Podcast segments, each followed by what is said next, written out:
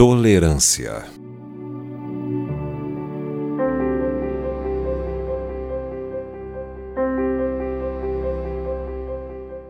A vida cheia do Espírito não é uma experiência a ser cultivada em condições especiais, como as plantas que mantemos cuidadosamente no interior da nossa casa.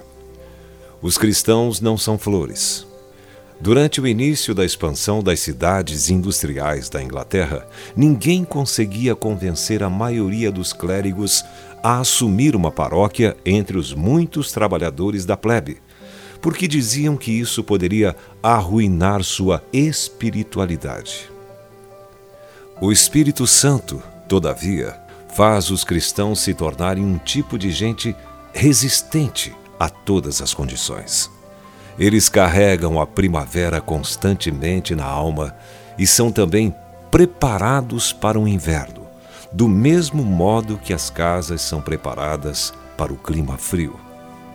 Os apóstolos, por exemplo, descobriram uma nova resiliência, uma nova força dentro deles, um poder que operava em suas fraquezas e os enviaria ao mundo cruel e pagão, para demolir sua instituição idólatra e mudar a história.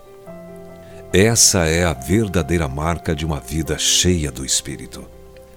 Irmãos, cumpre-nos dar sempre graças a Deus no tocante a vós outros, como é justo, pois a vossa fé cresce sobremaneira, e o vosso mútuo amor de uns para com os outros vai aumentando, a tal ponto que nós mesmos nos gloriamos de vós nas igrejas de Deus, à vista da vossa constância e fé em todas as vossas perseguições e nas tribulações que suportais, sinal evidente do reto juízo de Deus, para que sejais considerados dignos do reino de Deus, pelo qual, com efeito, estáis sofrendo.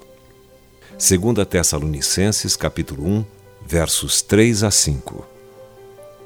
Coisas como essas citadas na carta aos Tessalonicenses estão acontecendo hoje.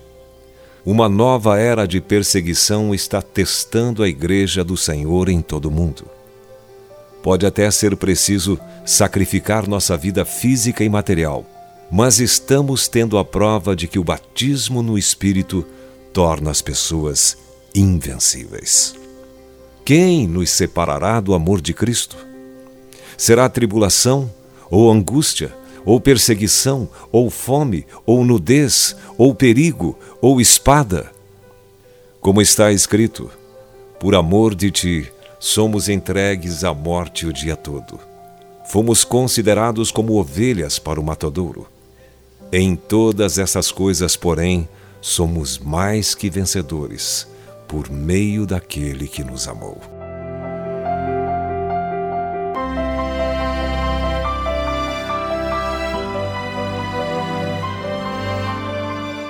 Se você foi abençoado com esta palavra, compartilhe ela com alguém.